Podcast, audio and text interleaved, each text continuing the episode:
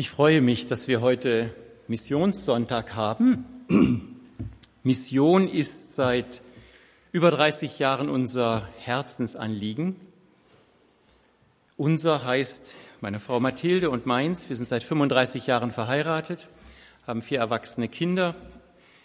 Ich bin seit zehn Jahren auch Ältester hier in der Paulusgemeinde, aber hauptberuflich bin ich Missionsleiter der Vereinigten Deutschen Missionshilfe in Bassum. Wir waren selbst fast 13 Jahre in Brasilien. Ich habe an einer Bibelschule unterrichtet, bin auch Leiter der Schule gewesen und sind vor knapp 19 Jahren zurückgekommen.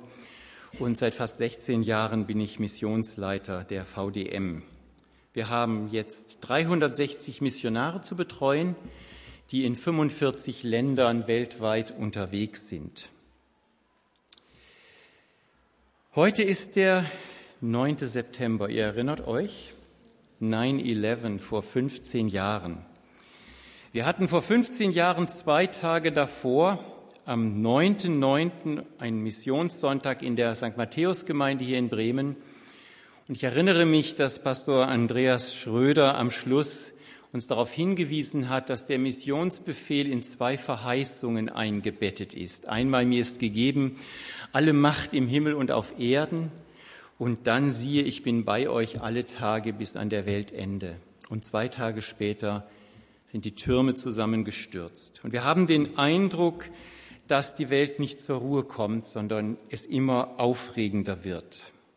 Und Mission findet heute im Schatten zunehmender endzeitlicher Ereignisse statt. Wenn wir in unsere Welt schauen, dann sehen wir, dass die Völker am Toben sind, wie es in der Bibel so schön heißt. Das Toben der Völker.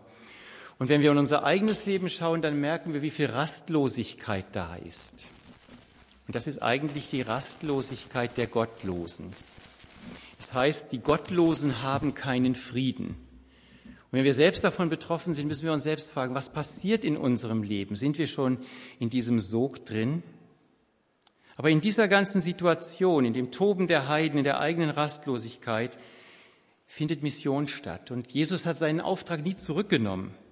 Die Gemeinde ist immer noch die Arche, um dem kommenden Zorn Gottes zu entgehen. Die Arche, in die wir die Menschen einladen sollen. Die Gemeinde soll weiterhin ihren Platz in Gottes globaler Geschichte einnehmen und sein Licht in die Welt hinaus wirken lassen. Und ein Vers, der mich in besonderer Weise anspricht, den ich an den Anfang setzen möchte, ist 2. Petrus 1.19. Da schreibt Petrus, und so halten wir nun fest an dem völlig gewissen prophetischen Wort. Und ihr tut gut daran, darauf zu achten, als auf ein Licht, das an einem dunklen Ort scheint, bis der Tag anbricht und der Morgenstern aufgeht in euren Herzen. Das Wort Gottes ist unser Licht, das noch auf einer immer dunkler werdenden Erde scheint, auch heute. Und darauf wollen wir auch heute an diesem Sonntag wieder hören. Es geht heute um die Frage, Glauben ohne zu hören. Ich möchte dazu einen Text aus dem Römerbrief lesen, Römer 10, die Verse 12 bis 17. Dort schreibt der Apostel Paulus, es ist ja kein Unterschied zwischen Juden und Griechen. Alle haben denselben Herrn, der reich ist für alle, die ihn anrufen.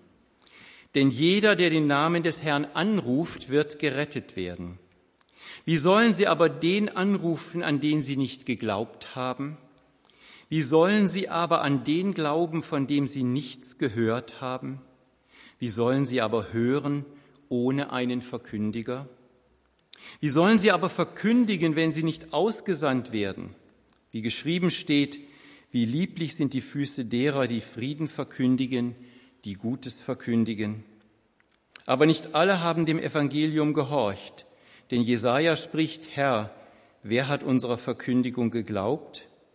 Demnach kommt der Glaube aus der Verkündigung, die Verkündigung aber durch Gottes Wort.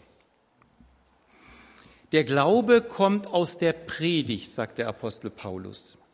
Und hier geht es um die Besinnung auf die Verkündigung des Evangeliums als Kern des Missionsauftrags. Mission als Verkündigung. In Römer 10, Vers 14 heißt es, wie sollen sie aber an den glauben, von dem sie nichts gehört haben? Das heißt, wie soll man glauben können, ohne zu hören? Wie soll man glauben, ohne dass man hören konnte, ohne dass es jemand gesagt hat, an wen oder was man glauben soll? Und die Frage ist, was muss ein Mensch bekommen haben, um an Jesus Christus zu glauben und sein Jünger, sein Nachfolger zu werden? Bei uns kommen immer wieder Leute, die anklopfen bei der VDM und dann hört man solche Sätze wie, ich möchte etwas tun für diese Welt, um sie ein klein bisschen besser zu machen. Als Motivation für einen Missionseinsatz. Oder andere sind gekommen, wir möchten gern in Afrika ein Waisenhaus aufmachen. Die Frage, die dann kommt, warum möchtet ihr das machen? Was motiviert euch, in Afrika ein Waisenhaus aufzumachen? Ja, wir möchten die Lebensbedingungen für die Kinder verbessern. Nahrung, Kleidung, Schule, Berufsausbildung. Und ich frage dann zurück, und warum wendet ihr euch an die VDM als Missionshilfe? Gibt es nicht gute Entwicklungshilfeorganisationen?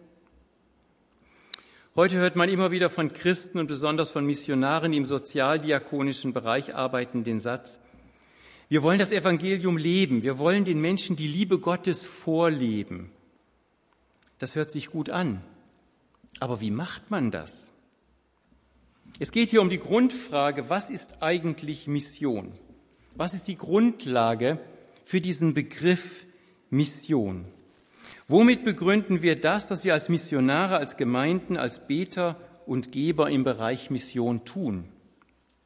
Natürlich zuallererst begründen wir das mit dem Missionsbefehl.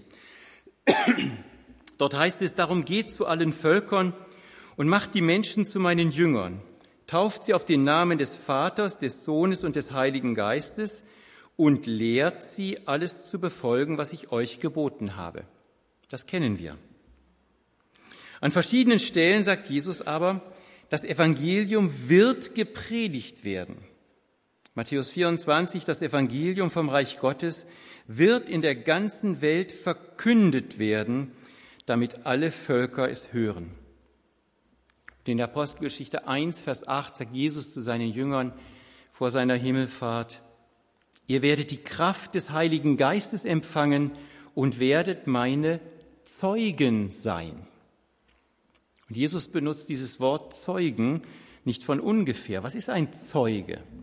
Ein Zeuge ist jemand nach dem Duden, der bei einem Ereignis, einem Vorfall zugegen ist oder war und darüber aus eigener Anschauung oder Erfahrung etwas sagen kann. Ein Zeuge macht in der Regel eine Aussage. Das heißt, predigen als Zeuge, reden über das, was man gehört und gesehen hat und Beziehung zu Jesus setzen. In diesem Sinne sind wir Zeugen. Die Jünger Jesu haben von Jesus geredet. Wir können es nicht lassen, von dem zu reden, was wir gesehen und gehört haben. Und das haben die ersten Jünger getan. Sie haben die gute Nachricht gepredigt, damit Menschen aus der Gottesferne gerettet werden. Jesus ist gekommen und am Kreuz gestorben, damit alle, die an ihn glauben, nicht verloren gehen, sondern das ewige Leben haben. Und die Jünger haben miterlebt, wie die Heilsgrundlage geschaffen wurde und haben das als gute Nachricht weitergesagt. Mission hat das Ziel, dass Menschen aus ihrer Verlorenheit vor Gott gerettet werden. Mission im engeren, eigentlichen Sinne ist die Verkündigung der guten Nachricht von Jesus Christus, die Einladung zum Glaubensgehorsam und in die Nachfolge. Letzten Sonntag hat Markus Zobeck gepredigt über diese Frage. Die Grundfrage war, warum tun wir nicht, was wir glauben zu glauben? Ist es das, was wir glauben, dass Menschen in die Nachfolge eingeladen werden sollen durch die Verkündigung des Wortes? Zurück zu diesen Leuten, die sich bewerben. Wir wollen gerne in Afrika ein Waisenhaus aufmachen. Mit welchem Ziel? Ja, wir wollen die Liebe Gottes nahe bringen. Wir wollen das Evangelium leben. Meine Frage ist dann immer, kann man eine Nachricht leben? Ich sage dann immer scherzhaft, ja, du kannst sie vielleicht auch tanzen, wenn du möchtest. Aber kann man eine Nachricht leben?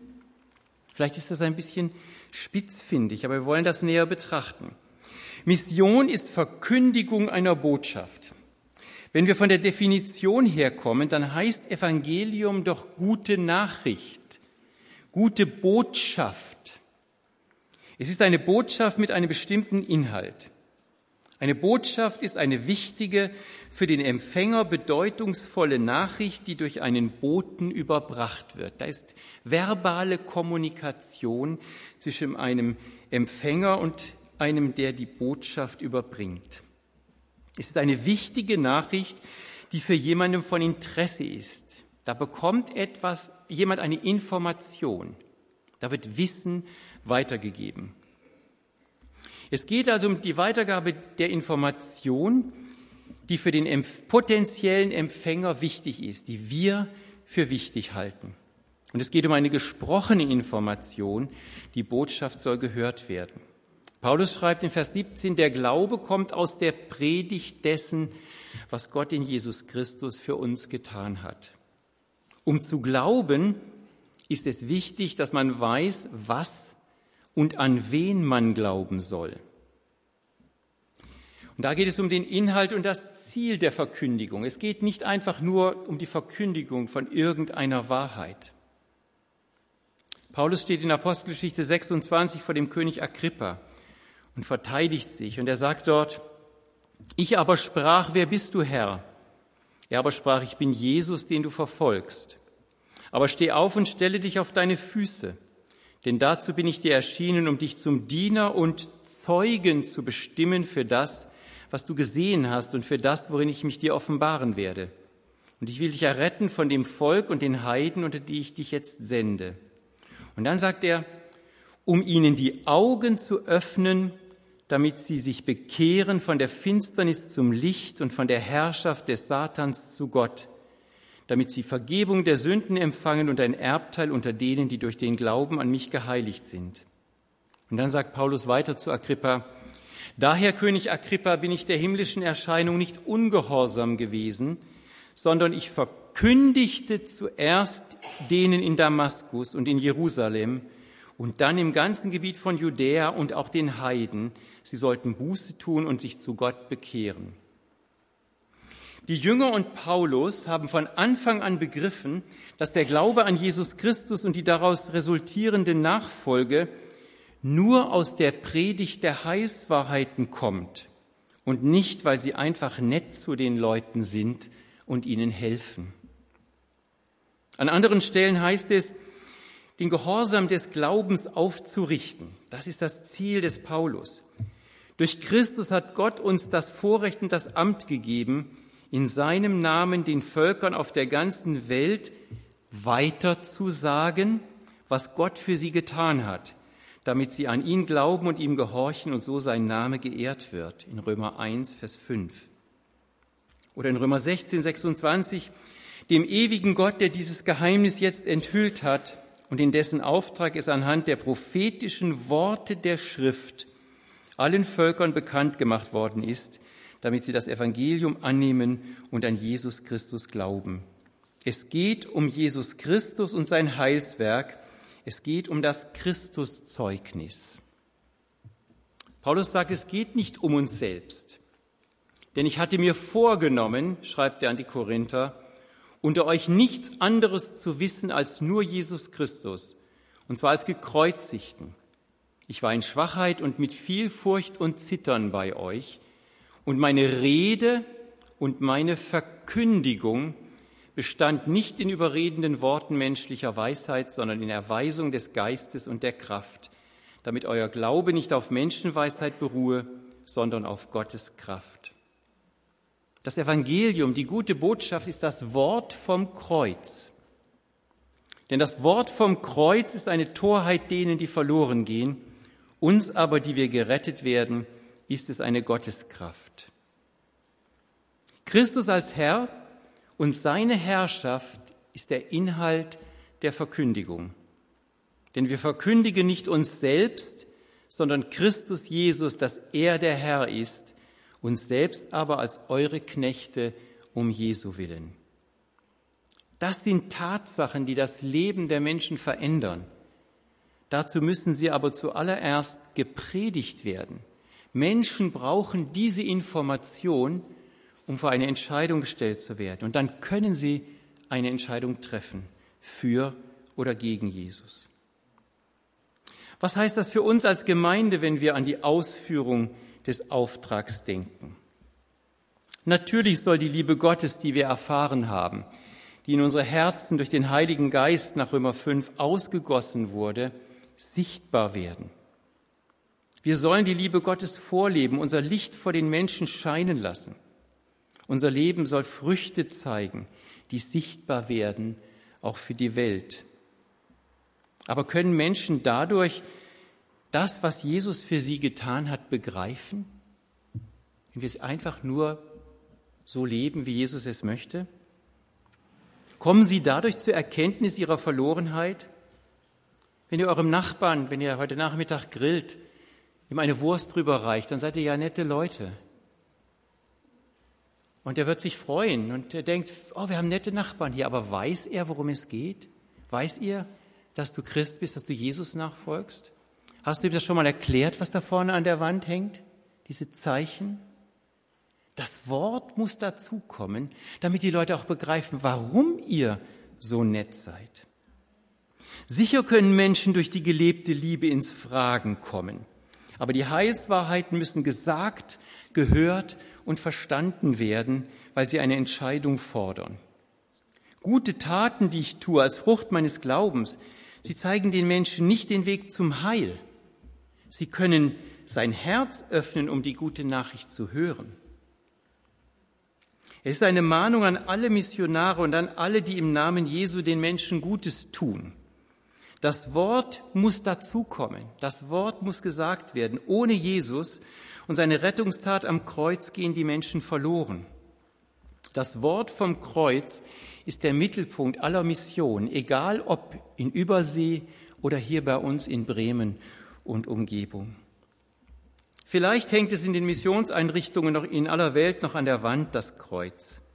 Aber ob es auch gepredigt wird, damit es gehört und verstanden wird und zu Jesus und seiner Rettung führt? Ein Schlüsselvers steht in 2. Korinther 5, 20.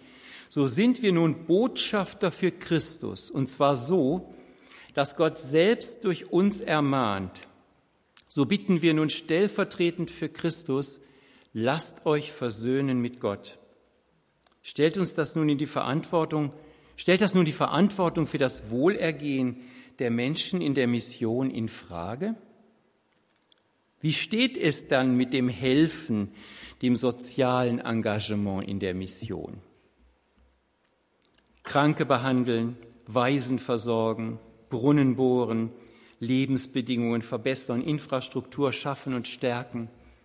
Wir haben viele Missionare bei der VDM, die wir begleiten, die genau das machen. Und grundsätzlich muss ich sagen, das ist gut. Das ist gute Arbeit, Menschen zu helfen, damit ihre Lebensbedingungen verbessert werden. Welche Wege werden heute in der Missionsarbeit gegangen und welche sollen wir gehen? Ich glaube, das erste und wichtigste Mittel ist das Wort gesprochen und geschrieben, das Wort vom gekreuzigten Jesus. Verkündigung des Evangeliums gibt es nicht ohne Predigt. Das ist in diesem Wort Evangelium impliziert, die gute Botschaft. Eine Mission, die nicht redet, erledigt sich von selbst. Das Wort ruft in die Nachfolge. Das Zeugnis des Wortes wird ohne Zweifel vom Zeugnis der Liebe begleitet, aber das Wort selbst ruft in die Nachfolge. Erst im Zusammenhang mit dem Wort, das gepredigt wird, wird auch Diakonie, sozialer Einsatz als Zeugnis verstanden. Diakonie, soziales Engagement ist Beglaubigung des Wortes. Der Missionar wird seinem Namen gerecht, wenn er die Herrschaft Christi bezeugt. Dabei ist er herausgefordert, das auch zu leben die vollständige Hingabe an Christus. Nur noch dafür zu leben, dass Christus der Herr im Leben jedes Menschen wird, der mir begegnet. Man könnte es auch prophetisch Leben nennen. Das geschieht nicht zuerst durch Diakonie, durch soziales Engagement. Das geschieht zuerst durch das Wort Gottes, das gepredigt wird. Sicher ist nicht jeder Missionar direkt an der Evangelisation beteiligt, an der Weitergabe des Evangeliums. Aber wenn eine Missionseinrichtung das Ziel hat, neben aller materiellen Hilfe Menschen Jesus als Retter und Herrn kennen, dass Menschen Jesus als Retter und Herrn kennenlernen, dann haben alle Mitarbeiter, auch die, die nicht direkt an der Weitergabe des Wortes beteiligt sind, Anteil an der Frucht, genauso wie die Beter und Geber in der Heimat. Wenn jemand in einem Missionskrankenhaus arbeitet, in der Regel kann ein Anästhesist nicht so viel mit den Leuten reden, weil er sie ja zum Schlafen bringt. Aber ich denke, wenn jemand in so einem Krankenhaus sich einsetzt und in diesem Krankenhaus das Ziel besteht, die Menschen sollen das Wort auch hören, dann hat jeder der Mitarbeiter Anteil an dieser Frucht, der sich dafür einsetzt. Mission, beobachtet man heute, wird breiter verstanden und gelebt, aber auch schon breiter definiert. Die Realität ist, Missionsarbeit heute ist in vielen Fällen stark verbunden mit sozialdiakonischem Dienst. Und es ist interessant, die sozialdiakonische Arbeit wird mehr beachtet und gefördert. Wenn man die Gemeinden fragt, was wichtig ist in der Mission, dann werden die Leute sagen, dass Menschen von Jesus hören und gerettet werden. Die Erfahrung zeigt aber, dass das Geld viel lieber für soziale und humanitäre Hilfe gegeben wird. Missionare, die ein Waisenhaus betreiben oder ein Krankenhaus oder was immer, die mit Straßenkindern arbeiten, haben in der Regel mehr Unterhalt als die Missionare, die nur das Evangelium weitergeben. Und das macht mich manchmal nachdenklich. Warum sagt Gemeinde, dass die Rettung der Menschen so wichtig ist? Und das Geld geht hauptsächlich in die Katastrophenhilfe, in die humanitäre Hilfe und die soziale Hilfe. Ich denke, das liegt daran, dass man sichtbare Ergebnisse bekommt. Wenn ich sehe, wie es meinem Patenkind in Übersee besser geht, es besser ernährt ist, wie es eine Schulausbildung bekommt, ist das eine sehr schöne Sache, eine lobenswerte Sache. Da sehe ich, was mit meinem Geld passiert. Aber wenn Menschen wie Jim Fraser vor Jahrzehnten 17 Jahre lang den Liso in China gepredigt hat und keiner kam zum Glauben, da sieht man nichts vom Geld, was dahin gegeben wurde. Aber Gott sieht es. Und nach 17 Jahren kam die Erweckung, als Jim Fraser gar nicht mehr da war. Aber er hat gestreut. Das Problem ist, dass wir meinen, die Menschen sehen ja so verloren aus und deshalb müssen wir ihnen helfen. Und dann sehen wir ja den Unterschied. Aber die nicht verloren aussehenden in eurer Nachbarschaft, die Jesus nicht kennen, sind auch verloren. Genauso. Die Frage ist, glauben wir noch, dass die Menschen ohne Jesus verloren gehen? Es bleibt die Spannung zwischen geistlicher und materieller Not.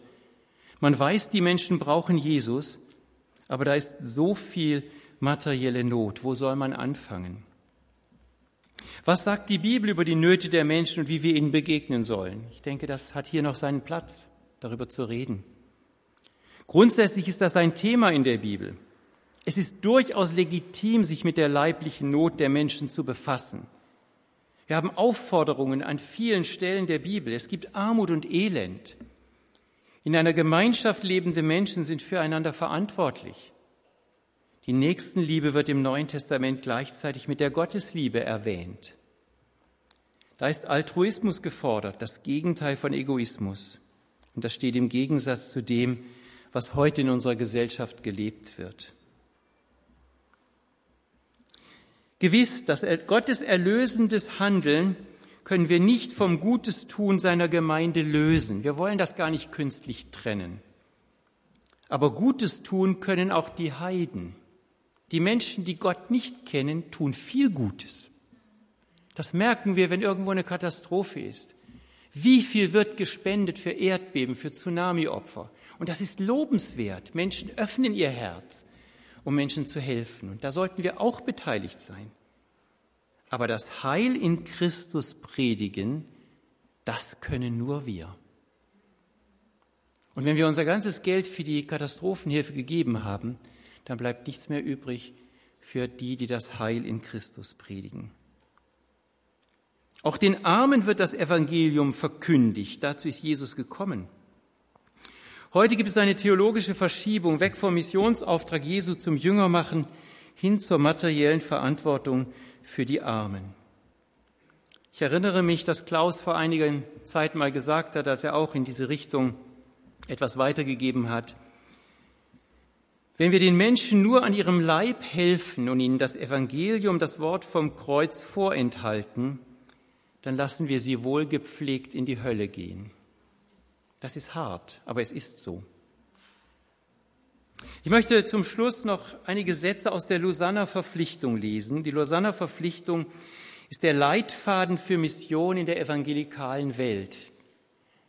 Da seit Jahrzehnten gibt es die Lausanner Vereinigung und äh, sie möchten Richtlinien geben für evangelikale Gemeinden. Da heißt es in, in Abschnitt 4, Evangelisieren heißt, die gute Nachricht zu verbreiten, dass Jesus Christus für unsere Sünden starb und von den Toten auferstand nach der Schrift und dass er jetzt die Vergebung der Sünden und die befreiende Gabe des Geistes allen denen anbietet, die Buße tun und glauben.